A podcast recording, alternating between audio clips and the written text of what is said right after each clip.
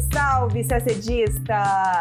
Nesta nossa edição do podcast DEG, que começa agora, a gente te conta o que de mais importante aconteceu na semana entre os dias 5 e 12 de maio teve visita do embaixador Celso Amorim a Kiev para discutir o conflito na Ucrânia e visita do presidente Lula a Londres na coroação do rei Charles III.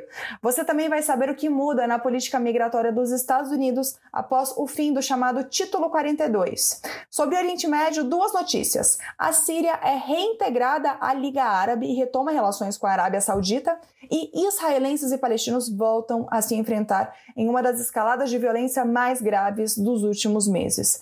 Notícias também de América do Sul. O conselho escolhido pelos chilenos para redigir a nova constituição do país será controlado pela direita. Já no Equador, o Congresso aprova a abertura de impeachment contra o presidente Guilherme Lasso. Tudo isso em detalhes você acompanha agora no nosso podcast. O embaixador Celso Amorim, assessor especial da Presidência da República, esteve em Kiev, capital da Ucrânia, onde se encontrou com o presidente ucraniano Volodymyr Zelensky na quarta, dia 10. Depois dessa reunião, o enviado brasileiro visitou a cidade de Bucha, palco de possíveis crimes de guerra cometidos pela Rússia. A visita de Amorim faz parte da tentativa do governo brasileiro de buscar uma solução pacífica e negociada para acabar com a guerra entre Rússia e Ucrânia. Como o Celso Amorim esteve em Moscou recentemente, a visita dele a Kiev era vista como crucial para o Brasil manter uma postura de interlocutor neutro. Segundo o Palácio do Planalto, o objetivo do encontro era que o ex-chanceler brasileiro ouvisse de Zelensky quais são as principais exigências do governo ucraniano para poder dar início a negociações de paz que possam encerrar o conflito. Após a reunião, Zelensky disse que enfatizou a Celso Amorim que o único plano de paz possível para terminar a guerra em seu país é o ucraniano. E também disse que na reunião foi discutida a possibilidade de, de realizar uma cúpula Ucrânia-América Latina. Por fim, disse que espera continuar a dialogar com o presidente Lula, inclusive a recebê-lo na Ucrânia. Celso Amorim disse que seu encontro com o presidente Zelensky foi apenas o primeiro passo para um processo de paz. Ele explicou que uma negociação de paz tem várias etapas e que a primeira delas é a criação de confiança entre os atores, e que nesse sentido a viagem foi muito positiva. Segundo Amorim, haverá um momento, até mesmo pelo cansaço dos países que apoiam um ou outro, em que o dano causado pela guerra será maior do que o prejuízo causado por alguma concessão. E esse momento será propício para que se chegue à paz. Agora falamos de migração nos Estados Unidos.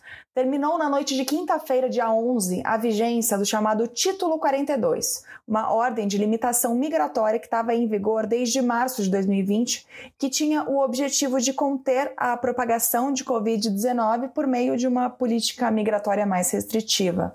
O governo Biden anunciou em janeiro que estava encerrando as emergências nacionais ligadas à pandemia de Covid-19. Por isso, não se sustentava mais o uso do Título 42 para lidar com a imigração.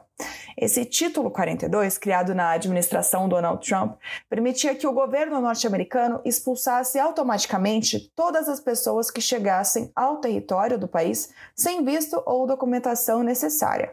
A recusa era válida inclusive para quem estivesse em busca de asilo político. Durante o período de vigência, ou seja, três anos, né, de 2020 para 2023, o país negou a entrada de quase 3 milhões de pessoas no território norte-americano. Mas aí pode vir a pergunta: isso já não acontecia antes? Os Estados Unidos já não impediam a entrada de quem estivesse sem documento? O que valia na política de imigração dos Estados Unidos antes desse título 42, ou seja, há décadas, e que voltou a valer agora com o fim da medida é o chamado Título 8. Por meio dessa política, as autoridades norte-americanas, primeiro elas veem quais migrantes são elegíveis para asilo. Quem não for, aí sim, os que não tiverem visto ou documentação exigida serão deportados.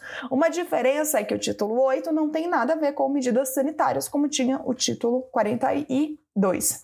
Quanto aos requerentes de asilo, eles serão entrevistados por oficiais de imigração. Aqueles que tiverem um medo crível, entre aspas, de serem perseguidos por seus países de origem, poderão permanecer nos Estados Unidos até uma determinação final. Vamos falar agora de mundo árabe, mais especificamente do fortalecimento da Síria de Bashar al-Assad. No domingo, dia 7, países da Liga Árabe votaram a favor do reingresso da Síria à organização, após mais de 11 anos de suspensão.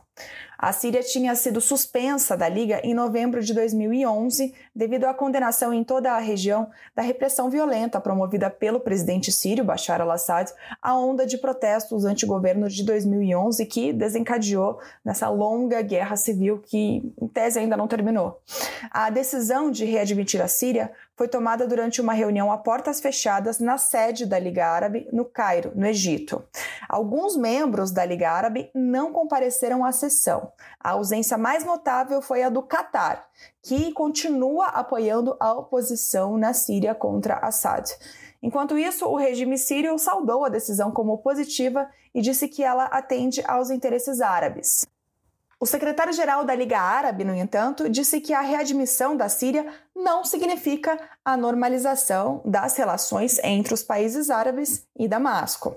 Essa é uma decisão soberana para cada país tomar, segundo o secretário-geral.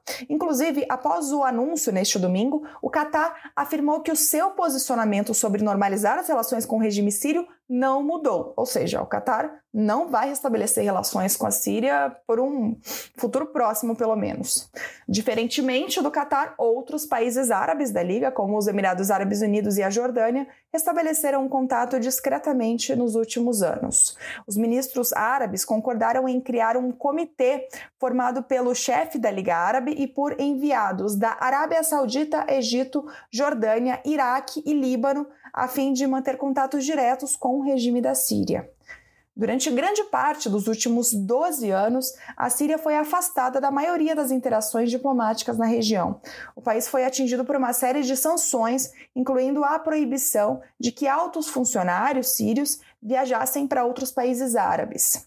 Os Estados Unidos, a maioria dos membros da União Europeia e vários países do Golfo, incluindo Arábia Saudita e Catar, romperam relações com Damasco na época do início da Guerra Civil, apostando na, na queda do regime de Bashar al-Assad. Por outro lado, a Síria manteve aliados importantes, como a Rússia e o Irã. O movimento de aproximação à Liga Árabe foi liderado pela Arábia Saudita e pelos Emirados Árabes Unidos. O posicionamento da Arábia Saudita é curioso aqui, porque, como dissemos, no início o governo saudita apoiava a oposição de Bashar al-Assad. Um ponto de inflexão fundamental foi a retomada de relações diplomáticas da Arábia Saudita com o Irã em março. E então, na esteira dessa aproximação, na terça-feira, dia 9, a Arábia Saudita anunciou o retorno de relações diplomáticas com a Síria após 11 anos de ruptura. Um trunfo para o governo de Bashar al-Assad. Não muito longe dali, Israel e Palestina vivem sua pior escalada de violência em meses. A atual rodada de combates começou na terça-feira, dia 9, quando Israel matou três comandantes da Jihad Islâmica em ataques aéreos na faixa de Gaza. A justificativa israelense para o ataque foi que esses três comandantes estavam planejando ataques contra o governo israelense. A Jihad Islâmica, que é o segundo maior grupo armado em Gaza depois do Hamas, já disparou quase mil foguetes desde então, desde terça-feira, alguns inclusive em regiões mais internas de Israel. Nesta sexta-feira, militantes palestinos dispararam foguetes contra Jerusalém pela primeira vez desde que os combates na fronteira Israel-Gaza se intensificaram, enquanto Israel está mantendo os ataques aéreos em Gaza. O Egito chegou a afirmar que havia negociado um cessar-fogo, mas os combates continuaram. Na quinta-feira, o Ministério da Saúde em Gaza anunciou que ao menos 28 palestinos morreram desde o começo das agressões, incluindo mulheres e crianças. Aqui no Brasil, o Ministério das Relações Exteriores publicou uma nota expressando condolências aos familiares das vítimas e manifestando sua solidariedade ao povo e ao governo do Estado da Palestina.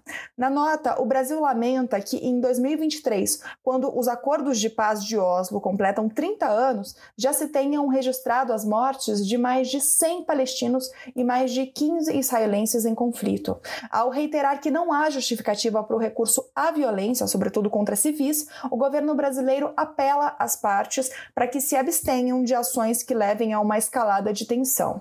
O Brasil também reiterou na nota o seu compromisso com o direito internacional, com o direito internacional humanitário e com a solução de dois estados, para que Palestina e Israel possam conviver em paz e segurança. Por fim, o governo brasileiro reafirmou que a mera gestão do conflito não é alternativa viável para o encaminhamento da questão israelo-palestina, sendo urgente a retomada das negociações de paz. Agora falamos de América do Sul. Os chilenos foram às urnas neste domingo, dia 7, para a eleição de um novo Conselho Constituinte. Esse conselho contará com 50 pessoas e será o responsável por redigir a nova Constituição do Chile. Vale lembrar que os chilenos fizeram essa mesma votação num passado bem recente, mas como o projeto de Constituição que essa Assembleia fez foi rejeitado pela população em setembro de 2022, precisou ser formada uma nova Assembleia Constituinte com novos legisladores. Pois bem, essa nova Constituinte será composta majoritariamente por parlamentares de direita, bem diferente da anterior. O Partido Republicano, considerado de extrema direita e liderado pelo ex-candidato presidencial conservador José Antônio Cast, conseguiu mais de dois quintos das cadeiras disponíveis no Conselho. Somados aos votos conquistados por uma coalizão de direita tradicional, os partidos de direita conseguiram o controle sobre a discussão da nova Constituição. Em segundo lugar, veio o Unidade para o Chile, uma coalizão de esquerda do presidente chileno Gabriel Boric, com mais, pouco mais de 28% dos votos. Os demais votos foram para partidos centristas. Esse é o passo mais recente em um esforço de anos para revisar o texto da era da ditadura do país, depois que quase 80% dos chilenos votaram em 2020 por redigir uma nova Constituição em resposta a violentos protestos da esquerda contra a desigualdade no país. A primeira reescritura da Constituição foi redigida por conselheiros independentes e de esquerda e se concentrou em benefícios sociais, direitos ambientais, paridade de gênero e direitos indígenas. Ela foi considerada uma das constituições mais progressistas do mundo, mas muitos eleitores chilenos a consideraram muito polarizadora e o processo foi rejeitado por quase 62% dos eleitores no ano passado. Os conselheiros eleitos agora neste domingo começarão a redigir o um novo texto em junho, com base em um projeto compilado por especialistas constitucionais nomeados pelo Congresso em março. Os artigos precisarão de uma maioria de três quintos do Conselho para serem aprovados. Os eleitores chilenos, então, aprovarão ou rejeitarão essa nova proposta ainda neste ano, em dezembro. Então, ainda este ano, talvez, a, o Chile já tenha uma nova Constituição. Ainda falando de América do Sul, Nesta terça-feira, dia 9, o Congresso do Equador, controlado pela oposição, aprovou a abertura de um processo de impeachment contra o presidente Guilherme Lasso por suspeita de corrupção. Lasso é acusado de suposto peculato em um contrato para o transporte de petróleo. O presidente nega as acusações. Ele afirmou que irá assistir ao julgamento, mas também advertiu que a Constituição permite que o presidente do Equador, por uma única vez, convoque eleições presidenciais e legislativas antecipadas a fim de completar o período de quatro anos, o que é o chamado de morte cruzada. Essa poderia ser uma estratégia para o presidente não enfrentar o processo de impeachment.